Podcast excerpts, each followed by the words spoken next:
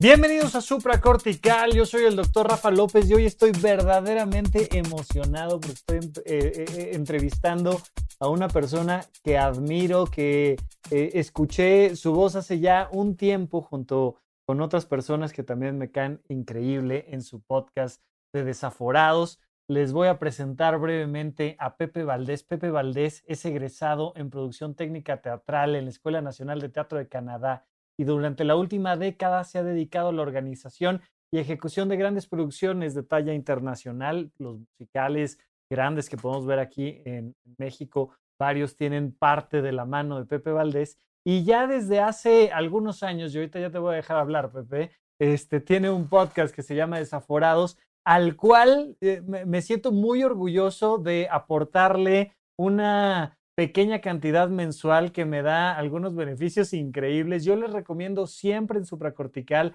que tengan actividades recreativas que les sean altamente significativas. Para las personas que ya me siguen, saben que para mí el teatro es una cosa fundamental y Pepe ha sido uno de los motivos por los cuales yo he tenido la, la oportunidad de seguir y escuchar desaforados. Pepe, bienvenido a Supracortical. ¿Qué tal, Rafa? ¿Cómo estás? Qué emoción, la verdad, este, estar ahorita en este programa que también ya llevo un rato siguiendo desde que, pues ahora sí que nos empezamos a seguir en Desaforados y, y Supracortical. Y pues un gustazo también de, la amistad que hemos desarrollado en estos meses. Este, y poder estar aquí en este podcast que también me encanta y me aporta muchísimo también. Hombre, muchas gracias. Hoy ha sido muy particular este, esta manera en la que hemos generado amistad tú y yo, porque yo por un lado te escucho en tu podcast, tú en el mío, y de repente la sensación, ¿no? Que, que le pasa a mucho de nuestro público es de, oye, siento que tú y yo somos cuates desde hace un buen, aunque no nos conocemos, tal, porque esta magia que da el audio da algo muy curioso, ¿no? ¿Te pasa? Sí, creo que definitivamente, o sea, tengo, ah, vaya, hasta mi mamá me dice, ay, no te he extrañado tanto porque te he estado escuchando en el podcast. Entonces, este, creo que sí, definitivamente es una manera en la que nos estamos comunicando y creo que ahora con esto de las conexiones digitales, eh, nos resulta mucho más natural tener este tipo de relaciones significativas a través de medios digitales. Sí, exacto, exacto. Yo creo que ha sido una experiencia muy particular. La pandemia llegó en un momento muy curioso donde ya tenemos estas posibilidades ahora mismo tú estás grabando en casa, yo estoy grabando en casa y la sensación de, estar platicando en buena medida no se pierde. Pero quiero, quiero platicar un poco más, más de ti, Pepe, porque eh, ya lo comentaba yo, te dedicas a este tema de la, de la producción técnica teatral y demás, pero yo te he empezado a conocer, eh, incluso he tomado algunas sesiones eh, como de consultoría, ahorita me dices cómo les podemos llamar estas sesiones, pero donde me ayudaste a organizar un poco mejor mis tiempos y mi agenda y mi demás. Cuéntame un poquito de tu gusto por la organización. ¿Qué onda, mi Pepe?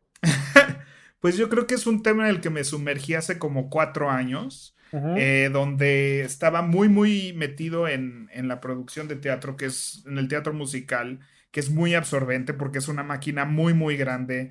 Em, y me di cuenta que por un lado en mi vida laboral yo coordinaba equipos muy grandes de trabajo y llevaba calendarios de producción semanales, diarios, mensuales, proyecciones económicas, podía llevar un presupuesto de millones de pesos y saber en qué se gastó cada centavo.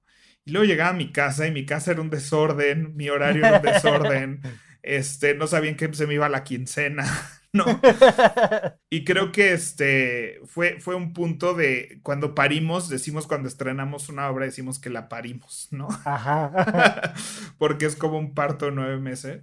Entonces, em, nos da como una depresión postparto, porque pues de estar trabajando de lunes a domingo, de que despiertas a que te duermes, pues ya tienes nada más tus funciones los fines de semana. Entonces ahí fue donde con ese tiempo libre empecé a explorar la organización personal y me atrapó, o sea, y vi que, pues que este mismo gusto que me da la producción también lo puedo sentir en casa y en mi vida personal. Y así fue como me adentré en este tema. Y la verdad es que había sido un proceso muy personal. Sí. Claro, es, es una cosa muy curiosa porque cuando conoce uno a alguien que tiene vocación de matemático, historiador, de un montón de cosas que de principio uno puede decir, ay, qué flojera, güey, ¿qué eres? Geólogo, me dedico a ver piedras y uno, ay, como que suena raro. Cuando tú me hablas de presupuestos, listas de producción, este tipo de cosas, como que digo, de principio, pensar en hacerlo yo puede sonar algo muy aburrido. ¿Tú cuándo te empezaste a dar cuenta que la organización tenía algo divertido? Pues digo, ahorita que estoy muy metido en este tema, mi familia me dice, pero siempre ha sido así. Yo era algo que no, este, que no ubicaba. O sea, sí recuerdo que me encantaba organizar eh, las películas, por ejemplo, en la casa, ¿no? ok. Cuéntame eh, más. La colección de DVDs que teníamos entre mi hermano y yo, que es muy vasta. a los dos nos dio una época, además, este, de por coleccionar DVDs. Y, me encantaba organizarlos por categoría, por este, en orden alfabético, por tamaño de caja, ediciones especiales, o sea, todo eso. Y muchos ejemplos así que hay de cuando yo era niño, pero yo no lo descubrí eh, hasta que estudiando producción conocí el stage management, que somos los de las post-its y los que nos gusta el orden en el teatro. Y este, y vi que eso me encantaba, que me encantaba etiquetar cosas, que me encantaba separar por colores y por categorías. Y creo que hay una paz mental, y tú has de entender mucho más de eso que yo. este, hay una paz mental que, que empieza a, a, rodearte cuando entras en este orden. Y yo creo que a ese sentimiento me hice adicto, ¿no? Porque... Oye, a ver, cuéntame, cuéntame alguna vez que hayas empezado, o sea, ¿cómo, cómo es toda esta parte del stage management y demás? Este, ¿cómo, se vive? O sea, porque digo, tú, tú vienes de un mundo donde tu vecino con el que platicas y quien sea, eh, si no es actor, es productor y si no es iluminador y si no es escenógrafo, pero acá de este lado, eh, la mayoría estoy seguro que no entienden ni siquiera qué es esto. Fíjate que me acuerdo que entre otras obras que vi recién estaba la del ensayo y es bien padre porque te prestan un chicharito con el cual tú escuchas todo lo que, lo que hay tras bambalinas y, y cómo pueden aventar una luz en un momento y demás. Pero es una cosa curiosa, la gente no está acostumbrada a esto. Entonces, platícanos un poquito más de ese mundo teatral que a mí me fascina. Pues este, sí, ¿verdad? Estoy acostumbrado a mi podcast donde ya todo el mundo sí, todo el mundo ya este sabe, güey. O sea, ¿qué onda? Eh, un stage manager es como un director de orquesta de la parte técnica. O sea, realmente tú no ejecutas nada, o sea, no eres ni el que baja el telón, ni el que avienta la luz, ni nada de eso, pero eres el que suceda todo eso en sincronía. Entonces, desde los ensayos, desde el día uno de ensayos, tú te aseguras que todo el mundo sepa técnicamente qué va a pasar, los horarios, y tú, tú eres como en la parte de logística de todo y de la ejecución técnica, ¿no? Entonces tienes que llevar, tienes muchísimo papeleo, muchísimas este, información del diseñador de iluminación, del diseñador de audio, del diseñador de escenografía, del coreógrafo, del director, del productor. Todo esto cae en tu cancha y tú lo tienes que administrar. Entonces, eh, los buenos stage managers tenemos cualidades de, de, organización, porque tenemos que, o sea, nos dicen, me prestas el diseño de vestuario de la escena 4 de este actor y tú debes de poder generarlo rápidamente, ¿no? Esa es tu chamba y tu obligación. Entonces, pues, ¿qué hacemos? Tenemos carpetas separadas por personaje, por colores, por escenas y hacemos listas y diagramas y demás. Es, es como el talento de un stage manager de traducir toda esta información artística a algo googleable, algo buscable, algo que, cualquier, que todo mundo pueda tener acceso a esta información rápidamente. Y tú eres el que sirve ese propósito. Entonces, este, y también hacemos los libretos técnicos que nos encanta separar, pues por colores y subrayar cuando decimos esto y, y eso te da mucha claridad como stage manager. Y pues la técnica del stage management desarrollada por los gringos tiene que ver con post-its y colores y subrayar y hacer diagramas y demás. Entonces, este, cuando yo descubrí eso del teatro, fue así de, de aquí soy, o sea, aquí pertenezco. Oye, este, el... ¿cuándo fue? El año pasado vi la obra que sale mal, que ahí tú tienes parte, parte importante que ver en esta obra que me parece fascinante. Pasan un cien mil de cosas en escena que supongo que todas tienen que estar así puestas milimétricamente porque si no alguien se muere, ¿no? ¿Qué, qué, qué pasa con e, esa obra? Será de las más complejas para tener bien organizadas o no. No sé si el público la haya visto y si no, cuéntales un poquito de qué va, pero, pero esta es una obra súper compleja para ti, ¿no? ¿O no? Sí, la obra que sale mal es, es una obra que es una obra dentro de una obra, en la que en teoría tenemos una compañía de teatro amateur eh, presentando su obra más ambiciosa que jamás han hecho. Y por ende todo les empieza a salir mal, eh, muy específicamente con la escenografía y con la parte técnica. ¿no? Se les empieza a caer todo, se empieza a desarmar y termina viendo fuego, agua, eh, termina hecho un desastre ese escenario. Y es muy parecido a, en, términos técnicos y de operación, es muy parecido a un musical. Fíjate que el musical requiere, yo sé que la gente luego cree que el musical es como más simplón. Sí, como, como que te paras y bailas y ya, ¿no? Este, este pero eh, es muy milimétrico el musical porque vamos siguiendo todos una partitura. O sea, empieza la canción y si al final de la canción tiene que estar la casa en el escenario, nadie puede improvisar, nadie puede hacer tiempo, nadie puede, o sea, todo tiene que ser en la nota, en el acento, en la cuadratura de la música. Y eso hace que sea mucho más complejo de llamar. Y la obra que sale mal, que no es un musical, em, es una comedia donde eh, la sensación que le generamos al público es de, que los actores están en mucho peligro real, porque se les caen las cosas a milímetros, porque hay muchos accidentes en el escenario eh, muy bien planeados y corremos como un musical. El equipo técnico, el equipo de luces, el equipo de audio, el, el stage manager que corre ese show, eh, todos son, vienen del teatro musical porque requiere esa precisión y esa eh, milimétrico, porque en efecto, pues tiramos cosas muy grandes y muy pesadas encima de los actores, que si el actor no está en su marca, este, o sea, el, tuvimos un accidente con una actriz que le rompieron la nariz en escena en un momento donde le rompen la nariz en la obra. al personaje, ¿no? En la, ajá. Entonces, este, no se paró en su marca y se paró. Te estoy hablando que se equivocó cuatro centímetros de su marca. Claro. Y por no haberse parado en su marca, y es algo donde los actores tienen, este, tienen que ser muy responsables y muy conscientes de esto, porque no hay forma de protegerlos el otro actor que activa eso que le pega en la cara y le rompe la nariz no la puede ver. Entonces, no hay forma de controlar eso, ¿no? No hay forma. para muchas cosas damos libres y si el actor no se ha quitado, pues no accionamos el aparato y ese tipo de cosas. Pero la obra que sale mal es una cosa muy de compañía, donde el actor es muy responsable también de sus cosas, ¿no? Claro, a, mí, a mí la verdad es que me fascinó. Yo nada más veía cómo las cosas caían y subían y bajaban y todo todo cuadrado ahí con, con el texto, pero ciertamente creo que esta parte de la, parte técnica de la obra la hace extremadamente compleja y parte de lo que de lo que quiero que platiquemos tú y yo y por lo que te invité al programa es cómo le haces para que en este trabajo donde tienes que estar al pendiente de tantas cosas como tantas personas tienen que estar al pendiente de la vida, ¿no? O sea, porque todos tenemos que coordinar, si hacemos una lista de todas las cosas que tenemos que coordinar en nuestra vida, es para volverse loco. O sea, tienes que ver lo de las croquetas del perro, pero lo de la farmacia, pero lo de los pagos, pero lo del auto, pero lo de la escuela, pero lo del trabajo, pero lo de la computadora, pero...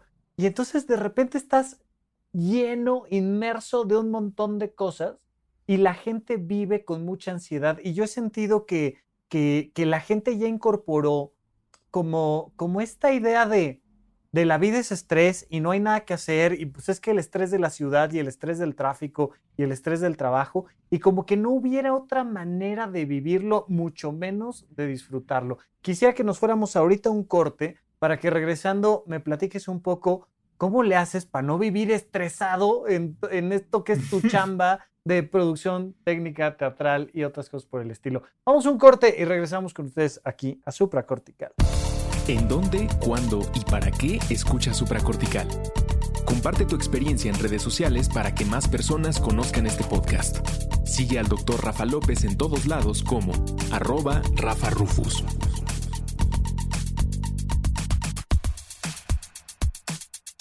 Estamos de regreso con ustedes aquí en Supracortical. Yo normalmente después de este primer bloque les pido y les recomiendo que me sigan en redes sociales en arroba Rafarufus con doble R en medio. Pero Pepe, si la gente te quisiera conocer, ¿por dónde crees que debería de empezar? ¿Por YouTube? ¿Por Desaforados? ¿Por tus redes? ¿Por dónde se conoce a Pepe Valdés? Pues yo creo que si te interesa la parte teatral y toda esta conversación que tenemos junto con Sergio Villegas, escenógrafo y director de los premios Metro, y Claudia Romero, que coordina todas las audiciones importantes de este país en teatro, este, en Desaforados, que es nuestro podcast, definitivamente, pues ahí llevamos siete años con ese programa cada semana. Y si te interesa más la parte organizacional y de productividad personal, en habitomano.com. Súper, súper. Y ahorita vamos a platicar de Habitómano, pero quiero platicarte de otra cosa que no comentaste, que fue aprendeteatro.com. ¿Sabes que... Ah, también. parte de mi estrategia de conquista con una chica fue regalarle aprendeteatro.com el curso de, de, Pepe Valdés. No, no, sabía. contado. Dime que te funcionó porque lo voy a poner en el anuncio ahora. No, no me funcionó, pero no me funcionó por culpa de aprendeteatro.com. Este, Pepe tiene una página web que se llama aprendeteatro.com y eh, puedes tomar ahí un curso que la verdad, si eres clavadón del teatro como yo, si te dedicas al teatro, definitivamente es algo que creo yo debes de tomar y experimentar. Yo tomé el mío, ¿no? Tal.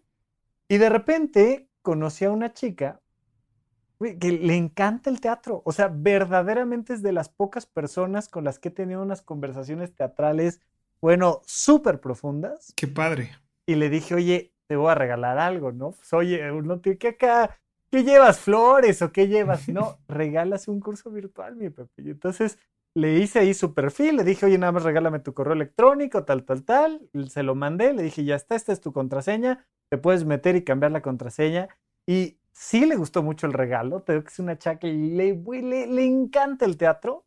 Y este, yo, creo que aquí ya estoy ventilando de más, pero, pero vaya, después ya las cosas no jalaron por otros motivos, pero de que me ayudó a tener ahí un extrita, oye, pues aprendeteatro.com. Muy bien, sí, pues es un curso que, este, que di cinco años presencialmente en el Teatro Milán. Y después dije, creo que esto lo quiero hacer más amigable y, y hay gente que no podía en los horarios que llevaba el curso y así.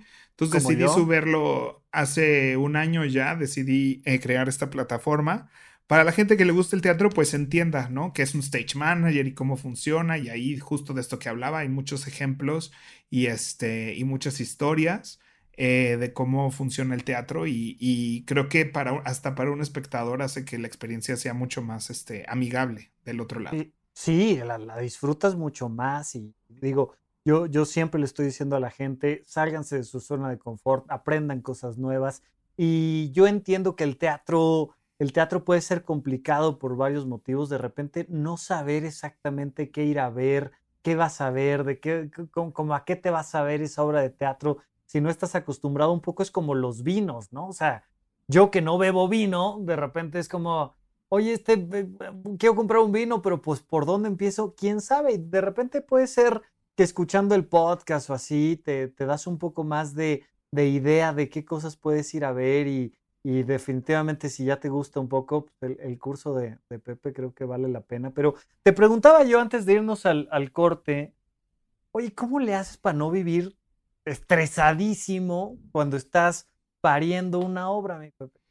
Pues, o sea, yo creo que hay un pequeño estrés siempre y como bien dices, lo hemos no solo normalizado, sino creo que lo hemos glorificado. ¿No? O sea, esta queja, esta queja presumida, yo siempre he dicho, ¿no? Así de, ay, estoy tan cansado porque trabajo tanto en teatro y, y, es que mi trabajo mm, este, es tan especial y tan lleno de adrenalina, ¿no? O sea que nos encanta glorificar nuestro estrés y nuestro cansancio.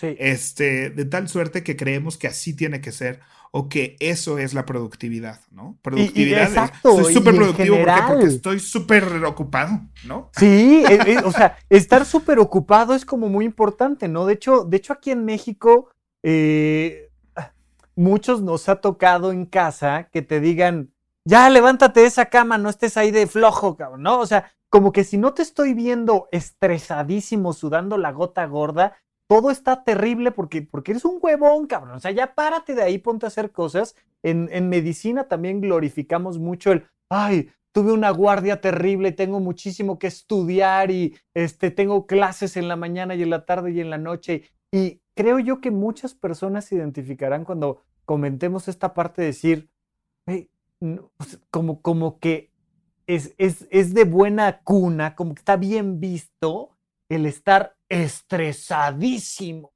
¿no? Claro, yo creo que este, o sea, el estrés, fíjate que, y justo en estos días de pandemia he escuchado dos comentarios que me hacen todo el sentido del mundo. Uno es de un autor que me encanta que se llama David Allen, que habla de esta filosofía asiática de eh, mente como el agua. No sé si la has escuchado, que dice Que, que si tú avientas una piedra pequeña al agua, pues va a ser un cierto oleaje, pues chiquitín, ¿no? Así, ñum, ñum, y se acaba. Y si yo aviento una piedra enorme al agua, va a ser una, va, a salpicar y va a ser ondas, pero eventualmente va a regresar a, su calma habitual el agua. Y entonces eso quiere decir que, que o sea, que es normal reaccionar diferente al tamaño de las cosas, ¿no? Que cuando llega un problema grande, sí, hay que reaccionar grande, pero es este proceso de reaccionar de acuerdo al, a lo que sucedió, ni más ni menos, reaccionar y, ese proceso de regresar a la calma, ¿no? Y entrevistando, Oprah entrevistó a una de las enfermeras que está en los centros eh, neoyorquinos más fuertes de COVID y le preguntaba igual sobre el estrés y el miedo y estas cosas y dice, pues el miedo es como el fuego, ¿no? He visto así, o sea, se puede esparcir descontroladamente y acabar con todo o lo puedes usar eh, controladamente en una estufa y usarlo para crear comida y para, ¿no? Claro. Hacer cosas, este, y no es, no es el fuego per se. Entonces el estrés per se no está mal, debe de existir, ¿no? Es lo que nos da la adrenalina y el rush de resolver cosas o de estar en el estado de alerta necesario. ¿no? O sea, en la medicina, seguro un cirujano, pues tiene cierto nervio que lo pone en cierto estado de alerta y en cierto estado de concentración para operar o hacer eh, una maniobra o reaccionar correctamente a una situación de emergencia. Este, pero eso no quiere decir que tu estado de alerta tenga que estar todo el tiempo y tenga que ser enorme para tu día a día, ¿no? Ese es el problema. El problema no es que exista, sino que aprendas a ponerlo en su lugar, ¿no? Y de la no, no, insisto, o sea, como que sí lo glorificamos mucho, como que sí es un tema de mientras más estresado estás, eh, más valió la colegiatura que pagaste en la escuela. O sea, como, como tú, tú debes de estar en todo, como en eh, eh, estas imágenes cinematográficas que tenemos de, de, las personas en la bolsa de Nueva York, ¿no? Comprando y vendiendo y, y haciendo y haciendo llamadas 3 de la mañana y no sé qué y tal. Y, y, no sé cómo lo manejan ustedes en el teatro, por ejemplo, pero, pero en, en los servicios de urgencias, en los hospitales y demás, los doctores se vuelven muy de humor negro, muy sarcásticos, y eso ayuda a, manejar mucho como situaciones muy graves, escenas muy violentas y cosas así. Y de repente, pues, paramédicos, médicos, como que lo empiezan a agarrar con humor negro y es una manera de, liberar estrés. No sé, en, en, el teatro también supongo que debe de haber mucho sentido del humor por ahí volando en los pasillos. Sí, definitivamente. O sea, creo que eh, nos reímos de los problemas que tuvimos. Ah, vaya. En el momento, como a todo mundo, en el momento tal vez no te da tanta risa, pero en cuanto pasa, nomás volteas y te ríes y dices, no, si estuvo bien rudo. Y este, y están todas estas. He tenido ya una playera que decía, un stage manager es. Hacer stage manager es como andar en bicicleta, solo que la bicicleta tiene fuego, el camino tiene fuego, a donde vas tiene fuego y tú estás en fuego. claro, claro. que no tiene nada que ver. Pero, pues Este, y, y vaya, ¿cómo le hacemos para ayudarle a la gente a que empiece a percibir su estrés de una manera distinta? Y yo quisiera irlo dirigiendo como a, ¿será posible disfrutar de, de una vida llena de actividades, Ahora que la gente ha estado trabajando en el home office, se le han complicado un montón de cosas, trabajan más horas, con dolor de espalda, mal sentados, en espacios inadecuados. ¿Por, dónde podemos empezar a ayudarle a la gente a decir, a ver, entiendo que llevas una vida muy llena de actividades y tienes un montón de cosas, pero, pero dejémonos de pretextos y empecemos a buscar una vida más en calma. ¿Por dónde les recomendarías esto? Pues mira, hay este concepto que, que en las computadoras lo tiene muy claro la tecnología, que seguro lo has visto cuando compras una computadora, que se habla de la memoria RAM y la memoria ROM. Ok, cuéntame. Este, entonces la memoria ROM es el, tu disco duro, ¿no? Así tantos gigas de capacidad para que guardes fotos y fotos y fotos y fotos y todo lo que tú quieras. Eso se va a guardar en la memoria ROM. Y en la memoria RAM es la que no guarda los archivos, no los deja ir. Los tiene ahí listos para que en cuanto lo abras se abra muy rápido. ¿no? O sea, esta sensación de que tu computadora es muy rápida porque le picas al programa y se abre, inmediatamente es porque ese programa no se fue hacia el baúl del ROM, sino que estaba listo para ser abierto en el RAM, ¿no? Entonces, la memoria RAM es, eh, es, sujetar todo esto que estás a punto de usar, ¿no? Y no mandarlo al ROM todavía, que es donde va a estar almacenado más tiempo. Entonces, es como si tuvieras las cosas a la mano encima de una mesa en vez de en un cajón atrás del closet, ¿no? Ok, ajá. Va a ser más rápido lo que tengas en la mesa. Entonces, nosotros los seres humanos em, no estamos hechos para tener muchísimo ROM. ok. Estamos hechos para vivir en el RAM. De hecho, es decir, como, como muy poquito, ¿no? No, no, no tenemos la capacidad de mantener demasiada información, sino que la vamos ahí soltando todo el tiempo, ¿qué? Exacto, y entonces también tenemos un ROM y un RAM. Este, pero pues el ROM están ahí, pues así, los cumpleaños y cosas que están ahí que nunca regresan a nosotros, ¿no? El andar en bicicleta o esta canción que sí te acuerdas que te acuerdas, pero no, no la estás cantando todos los días. Eso es lo que ya pasó al ROM, ¿no?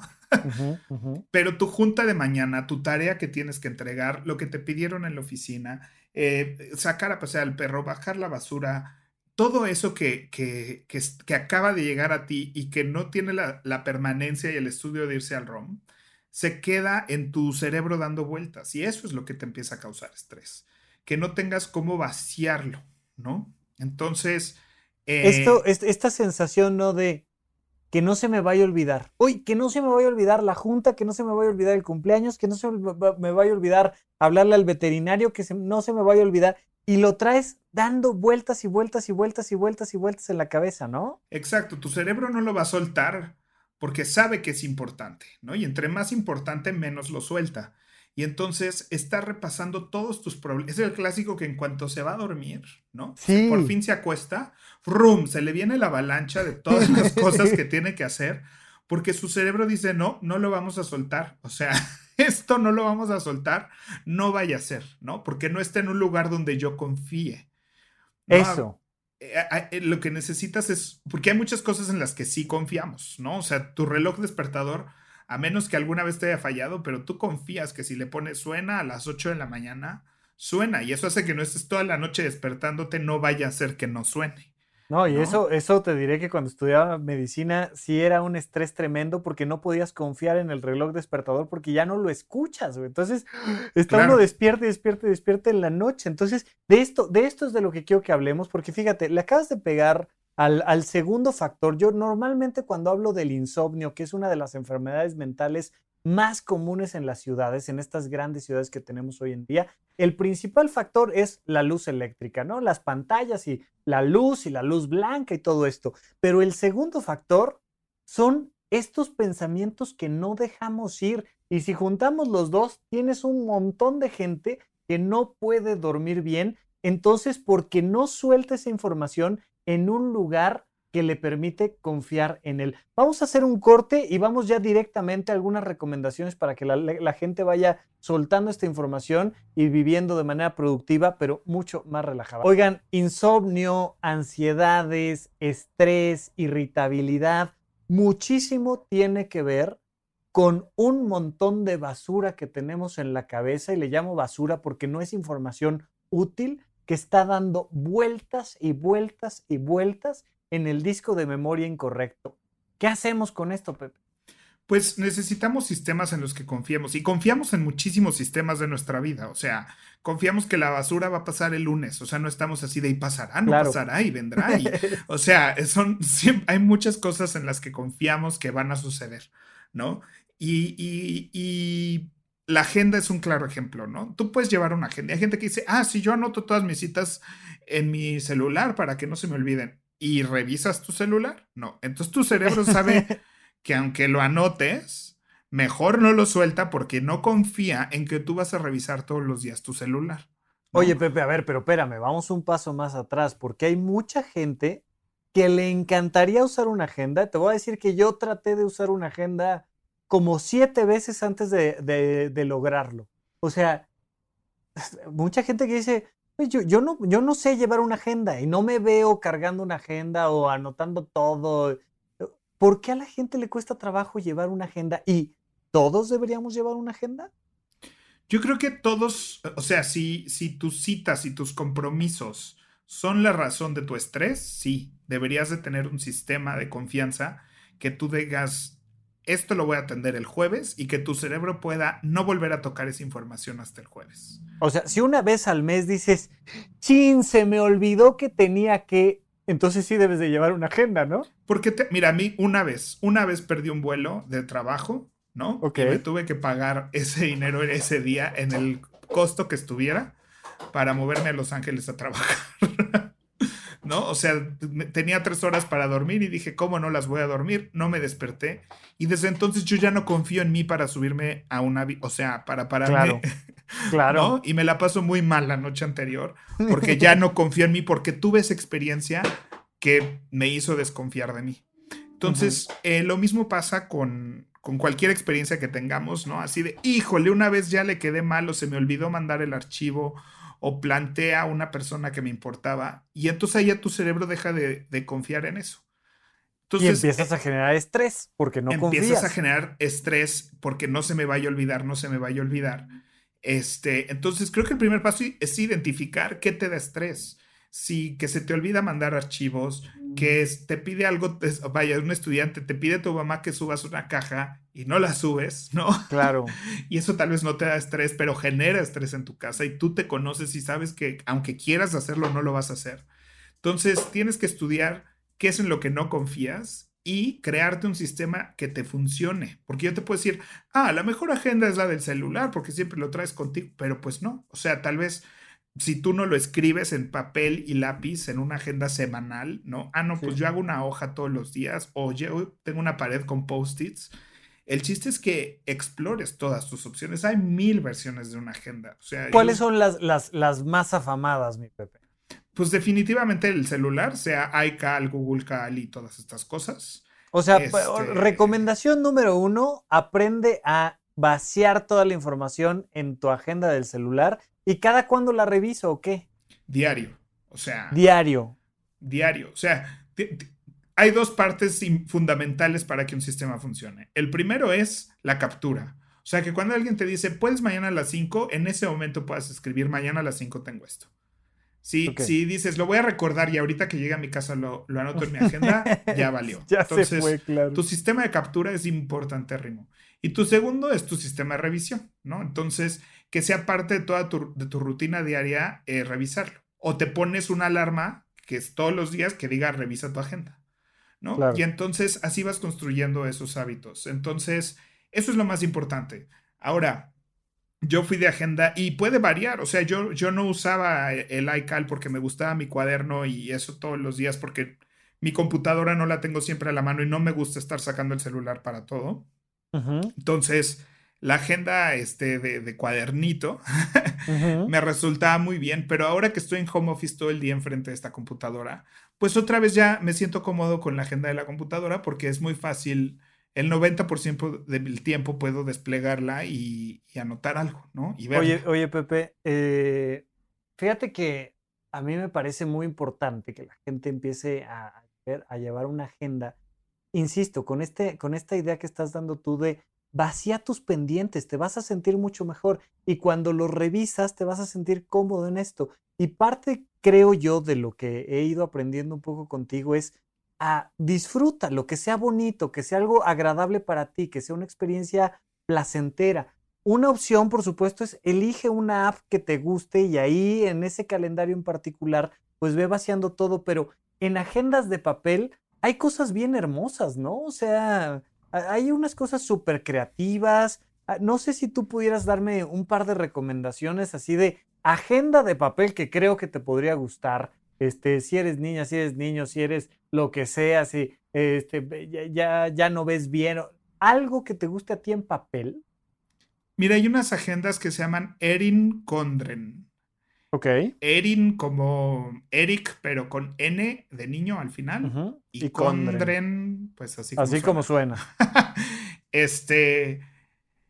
Toman un rato para llegar a México, nomás para que tomen sus precauciones. Este, pero son unas agendas preciosas que son súper personalizables y lo único, el único defecto que yo le veo en las agendas de Erin Condren, aunque ya hicieron una, una serie un poco más masculina o por lo menos neutral, ¿no? Es que por lo general esta cosa de la organización y eso se va como al ama de casa, se va como a este lado femenino, ¿no?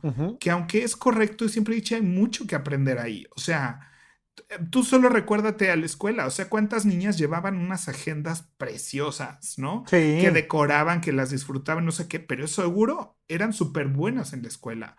¿No? O sea, porque las es, esas ganas de decorarla y ponerle estampitas y escribir, eso hacía que todos los días estuvieran revisando sus compromisos, sus actividades, y llevaran una especie de journaling, cosa que todos deberíamos de hacer, aunque no seamos creativos, ¿no? Hay otra, hay otra técnica que se llama Bullet Journal. Ok. Este, que tiene una página este hombre también, que es, un, es como todo lo... Y aunque hay gente que hace bullet journaling súper decorado y súper hermoso. Y si tú pones en Instagram Bullet Journal, vas a ver así unas cosas así preciosas. Pero realmente la metodología de Bullet Journal es una cosa que se basa en puntitos y palitos. Entonces hay muchísimas técnicas eh, que hagan de esto una experiencia disfrutable. O sea, lo hemos hablado con, con, los hábitos. O sea, la recompensa es el pegamento que hace que un hábito este, se construya. Todos tus hábitos malos que tengas tienen una gran recompensa que los hizo hábitos, ¿no? Sea una satisfacción, algún químico, lo que sea, la sal, ¿no?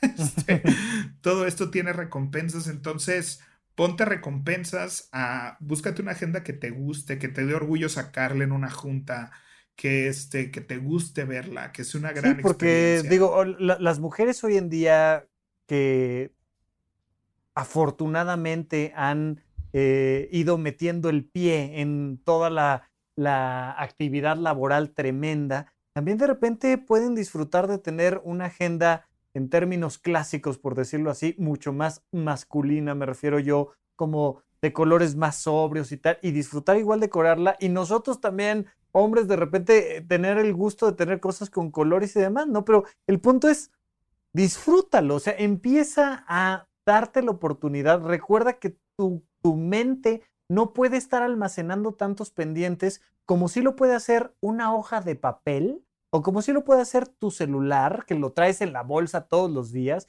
Y entonces como compártelo, pero que sea en un punto donde lo disfrutes, ¿no? Que sea algo que, que digas, ay, abro la agenda y veo algo bien bonito y no abro la agenda y veo nada más este como, el, como en el Joker, ¿no? Este, frases horribles de ya me quiero morir, ya me quiero bajar de aquí. Este, algo que sea como disfrutable, ¿no? Claro, y, creo que hasta en un mundo corporativo va a ser mucho más respetable una persona que tiene una organización única, ¿no? O sea, a veces también, pues, el celular sirve bien, pero el celular te da X cantidad de opciones, ¿no?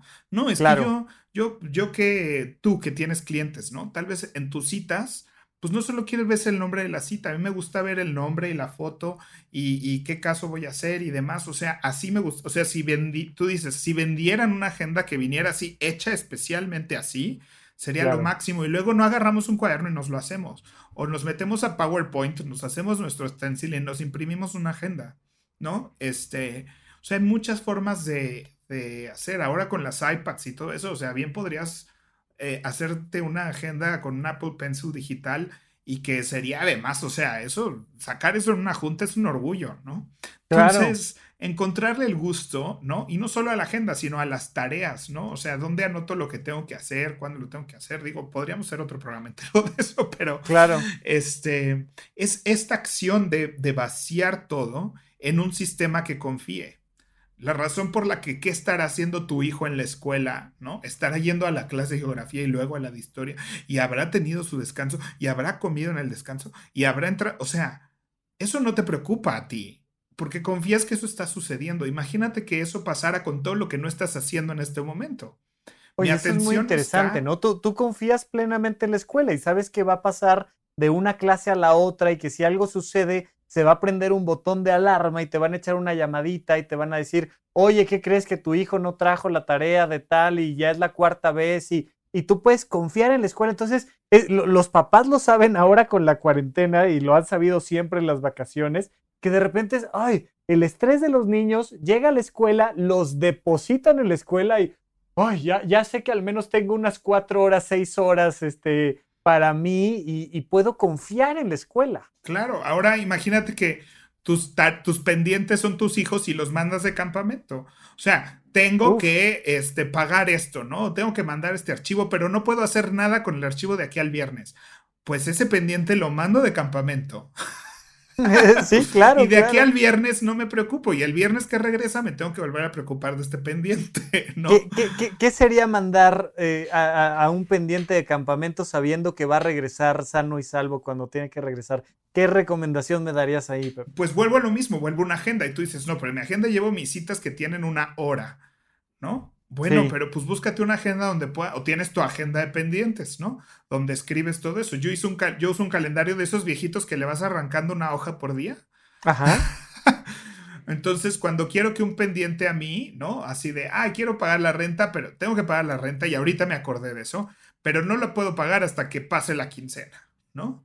Sí. Ah, bueno, pues el 17, ¿no? Me pongo ahí, pagar renta y ya, Sé que algún día arrancaré la hoja del 16, veré mis pendientes del 17 y este, y entonces ya sabré que eso regresa a mí y yo de aquí al 17 no me voy a estar preocupando por eso. Las verificaciones, tus pendientes, ¿no? Oye, ¿me mandas este archivo? Sí. Oye, tienes que hacer una presentación. Yo sé que hoy y mañana no puedo hacer la presentación. Me la anoto el día que sí pueda hacerla y que sea parte de mi plan. Y entonces ahorita me puedo ocupar únicamente de lo que ahorita me puedo ocupar, ¿no? Ok, yo ya llevo una agenda, ya estoy acostumbrado a usarla, pero de todas maneras siento que hay un montón de pendientes que, híjole, que como que no cuadran tan bien en la agenda, como que, ay, como que lo necesito en otro lado porque se me, eh, tengo el pendiente de un día, este, escribir un libro, pero tengo el pendiente de revisar cuándo es el cumpleaños de mi mejor amigo, pero tengo el pendiente de empezar a hacer dieta y son como cosas mucho más abstractas. Yo ya llevo una agenda, ¿qué hago ahora para porque estas otras cosas también me estresan? O sea, entiende que todo eso no es abstracto, o sea, es clásico el que lleva una agenda del trabajo, ¿no? Llevas una agenda, claro, y soy súper eficiente, ¿eh? No se me va ni una junta. Ajá, ¿y cómo vas con el trabajo? ¿Cómo vas con el ejercicio? ¿No? Porque, Exacto. Porque no los, eso no lo agendas. Y con, y con la ida al cine y la clásica pelea de todas las parejas de, ¿qué vamos a comer hoy? Lo que quieras, ¿no? Lo que quieras tú. Y son pendientes, están ahí todo el tiempo. Exacto, entonces tienes que tratarlos por igual, o sea, tu vida no solo es laboral, hay muchas cosas, partes de tu vida que tienes que atender con la misma. Y la buena noticia es que ya tienes una técnica. Es como te digo, yo empecé a descubrir esto cuando empecé a aplicar todo lo que hago para el trabajo, para no fallarme a mí mismo. ¿No? O sea, todo lo que hago para no fallarle a un equipo de producción, para no fallarle a un equipo creativo, para no fallarle a mi jefe, todo eso lo empecé a aplicar para no fallarme a mí, para no fallarle a mis amigos, para no fallarle a mis papás, ¿no? Y si sí, si, si el puro trabajo no lo sabes manejar sin estrés, pues sumarle ahora todos estos demás pendientes, pues te va a quintuplicar el estrés. Por supuesto. Que, por ejemplo, esto es algo que yo veo que pasa mucho en los propósitos de Año Nuevo, ¿no? Cada este, 31 de diciembre la gente dice, no, ahora sí voy a ir al teatro, ahora sí voy a aprender cine, ahora sí voy a escribir un libro, ahora sí voy a bajar de peso, voy a hacer ejercicio, voy a aprender a este, aventarme en paracaídas. Y ya, o sea, el, el primero de enero eso ya no cayó en ningún lado, ya no va a regresar, no se va a convertir en realidad de ninguna manera. Vamos a pensar que estamos este, en, propósitos de Año Nuevo, pues yo siempre les digo que es excelente momento, en cualquier momento, para comenzar los propósitos de tu nueva vida. Este, ¿cómo, ¿Cómo le haríamos para convertir en realidad eso que siempre hemos querido hacer y que nunca hemos hecho por falta de organización? Bueno, específicamente con Año Nuevo yo siempre he dicho, o sea, usen esa energía no para empezarlo, sino para prepararte para el éxito. Es decir, o sea, si tu propósito de año nuevo es un idioma, no uses esa energía para empezar a tomar la clase de idioma. Usa esa energía para decir, a ver, ¿cómo lo voy a hacer? Y cuando me dé flojera, ¿qué voy a hacer? ¿Y dónde lo voy a aprender? ¿Y cómo me voy a hacer un espacio en mi casa que sea padre estudiar? Eso que da más flojera, para que el día que ya no se me antoje estudiar un idioma, ya esté así, sea tan fácil, sea como mantequilla hacerlo. ¿Sabes? Claro. o sea, sí, sí, cómprate la ropa para el gimnasio y todo, ¿no? Pero hazte, usa esa energía para para hacértelo bien fácil el gimnasio. Para pagar, en vez de pagar un gimnasio, págale un amigo para que te despierte y te diga ve. O, o cómprate una cajonera para poner ahí todas tus cosas del gym, de forma que cuando despiertes, ponértelo el gym sea más fácil. O sea, usa esa energía para planearlo, para planear qué vas a hacer cuando se te vaya la energía. que sea más fácil, ¿no? Que sea cómodo y que no sea empezar en cada ocasión desde cero, ¿no? Que no haya fricción, que no haya fricción, porque va a haber un momento donde vas a tener, sí, cuando arrancas tienes toda la energía para pararte a las 5 de la mañana y cumplir todo eso. Se te va a ir esa energía, entonces tienes que aprovechar el momento de energía para planear cómo lo vas a hacer, ¿no? ¿Qué vas a hacer cuando te dé flojera? Súper, mi Pepe. Oye, un poco nada más para terminar, cuéntame de Habitómano un poquito. ¿Qué onda con Habitómano? Pues habitómano.com iba a ser originalmente, fíjate, un canal de YouTube este, Pero eh, empezando a, platicar con muchas personas cercanas, incluyéndote, eh, de, mis técnicas y de lo que yo he desarrollado y de mi metodología para todas estas cosas, descubrí que eso es lo que más estaba disfrutando hacer. O sea, como escuchar los problemas específicos que alguien tiene y darle las herramientas para eh, resolverlo o, atacar esos estreses y esos pendientes o esa falta de productividad. Este, y entonces hice una plataforma donde la gente puede eh, sacar una consultoría conmigo y es un programa eh, donde vamos justamente desarrollando las técnicas, ¿no? Y es así de tú qué usas y qué y cómo es tu vida y con quién vives y qué cosas tenemos que tomar en cuenta. Entonces, estas cosas, como ahorita decíamos, o sea, no a todo mundo le funciona la misma agenda, no a todo mundo le funcionan las mismas cosas. Entonces, no es un lugar donde juntos podemos explorar qué es lo que te funciona a ti con tus necesidades habitomano.com y ahí también estoy, hay un blog donde subo este, artículos, eh, que escribo, ¿no? De, con pequeños tips o pequeñas herramientas em, que, que, te pueden funcionar, ¿no? Fantástico, Pepe. Yo la verdad es que tomé, tomé, mientras ibas desarrollando Habitoma, ¿no? Tomé algunas consultas contigo y encontré cosas bien padres y, y, de manera muy curiosa mi vida cambió en aspectos puntuales, chiquitos, pero que me han hecho divertirme más, muy placentero y ahora nada más por jugar de vez en vez. Este, me, recomendaste que explorara la posibilidad de comprarme uno de estos asistentes de voz. Yo terminé eligiendo a Alexa de Amazon y ahora la amo y me quiero casar con ella, como en la película de, de Hair. Me encanta. Y nada más por gusto, y lo voy a hacer, la tengo aquí al lado escuchando nuestras conversaciones, me gusta preguntarle, Alexa, ¿Qué hay en mi calendario? Aquí tienes los próximos cuatro eventos. Alexa, para, no vayas a decir cosas ahí que más vale.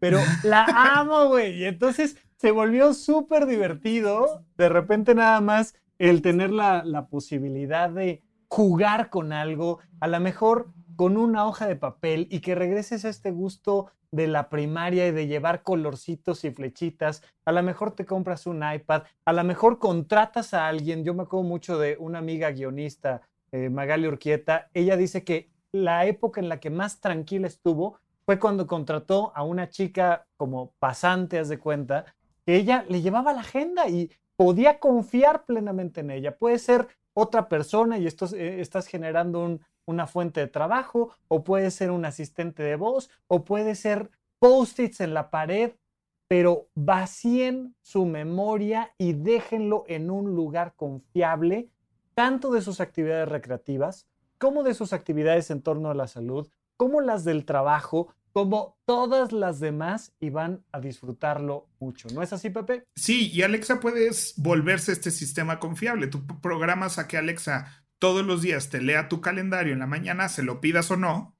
tú puedes decir en las mañanas a tal hora me vas a leer todo lo que tengo que hacer todos los días. Entonces tú ya sabes que cuando pones algo para el 27 de agosto, sabes que ese día en la mañana te lo van a decir, ¿no? Entonces tú empiezas a confiar en ese sistema y lo haces muy divertido. O sea, la gente que todavía cree que la única forma de despertar es con una cosa haciendo... Eh, eh, eh, no, no, pon que se haga el café, que, que escuches una música, que cambie la iluminación de tu cuarto. Ya, ya esas cosas son muy accesibles, ¿no? Y, y hacen de, de nuestras experiencias diarias algo disfrutable.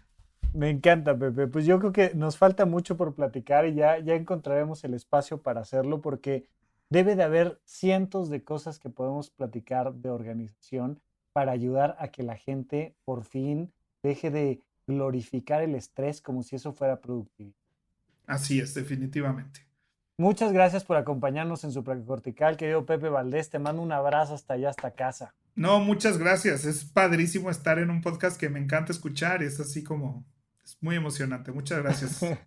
Abrazos a todos, muchas gracias por escucharme y estamos platicando más aquí en Supracortical. Supracortical. Supracortical. Supracortical.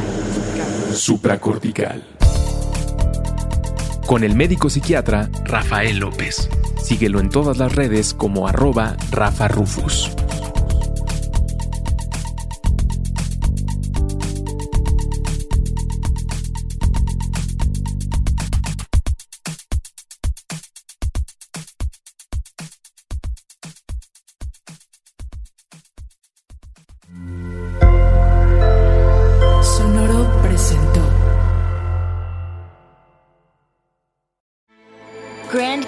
University's RN to BSN online degree program makes earning your bachelor's in nursing possible. Balance online coursework with local in person clinicals to position yourself for potential leadership opportunities in the time you have from wherever you are, leaving room for what matters. Achieve your goals with your personalized plan and team behind you. Find your purpose at Grand Canyon University. Visit gcu.edu.